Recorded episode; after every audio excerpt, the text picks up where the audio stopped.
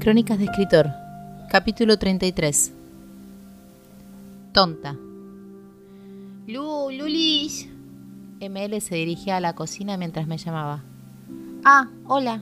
Interrumpo, dijo mientras se desplomaba en una de las banquetas. Se la notaba apesadumbrada, desilusionada. Los tipos son unos desubicados.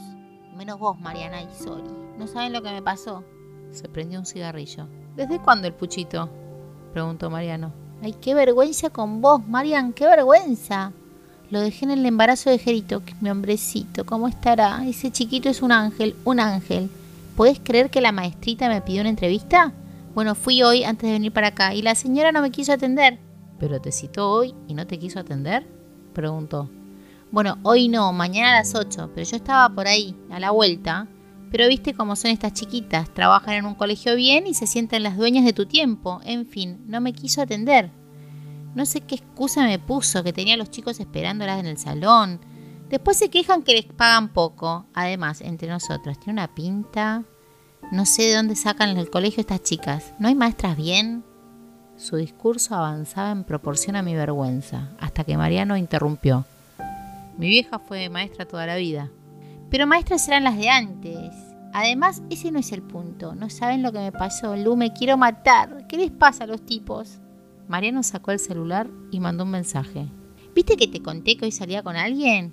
¿Te dije al final con quién? ¿Te acuerdas de Michael? Empezó a hablar con entusiasmo. Volvía el tonito de quinceañera. Nos narró quién era Michael, un compañero del primario, por el cual ella moría en séptimo grado y el cual ni registraba. Cuando reapareció Facebook, nos pasábamos chateando. A no le gustó nada, pero obvio y bueno, si él labura todo el día, no me daba ni bolilla. Al final no era mi culpa. Él dejó un lugar vacío. Bueno, con Michael hablábamos a toda hora. Me invitó a salir mil veces, pero yo, viste, ni decía que no, no daba. ¿Cómo iba a salir estando casada? A todo esto, Mariano, celular en mano, mandándose mensajes con alguien. Bueno, hace unos días me invita a salir de vuelta. Ajá, y vos agarraste viaje. Y bueno, Lu, vos me tendrías que entender. Yo además de madre y esposa soy mujer. Bueno, tomamos un café en un bar re feo del centro. Todavía no me lo terminaba. Y me dice ir un telo, a un telo. ¿A vos te parece? ¿Qué sé yo, ML? Empecé yo tímidamente.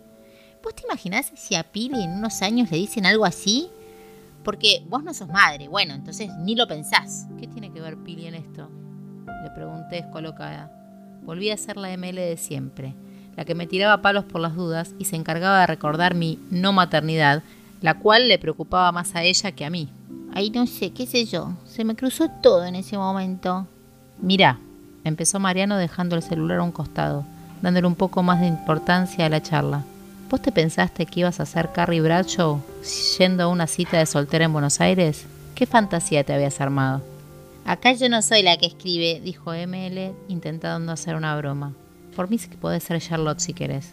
El punto es que vos te hiciste una fantasía y corriste atrás de ella.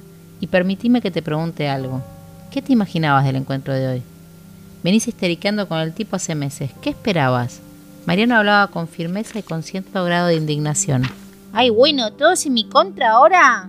Ustedes no saben lo que es estar casada, atada a esa casa, a los chicos, con un marido. Porque discúlpame que sea tu hermano. Pero vos sabés cuánto hace que no me invita a salir o me dice algo, qué sé yo, algo. ¿Algo? ¿Vos sos boluda, María Laura? El tipo vive para vos. Vive y no te das una idea lo que labura ese hijo de puta para que vos lleves el ritmo de gasto que llevas. Labura como un burro.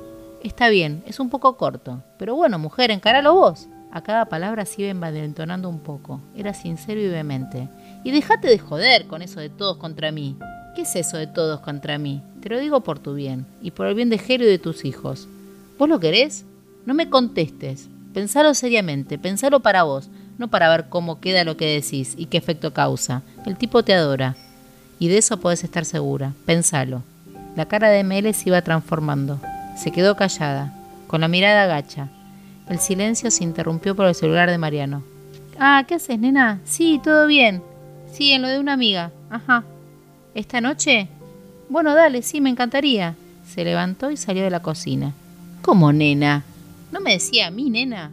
Empecé mi frenética rumia. ¿Y este gato lo llama para invitarla? ¿Y este agarra de una? No, si yo soy una boludo, pero claro, querida, ¿vos te pensaste que este bombón iba a esperar castamente? ¿Para qué mierda me pone en la cara? ¿Para qué mierda hace toda la charla con la rubia delante mío? En una milésima de segundo sentí un volcán entrar en erupción. Lo di a él. Lo di a la trola que lo llamaba. Odié al mundo. Y en ese estúpido arrebato saqué el teléfono y de la nada lo llamé a Marcos. Hola Marcos, ¿qué haces? ¿Cómo andas? Al final lo de esta noche se me cayó. ¿Sigue en pie tu invitación?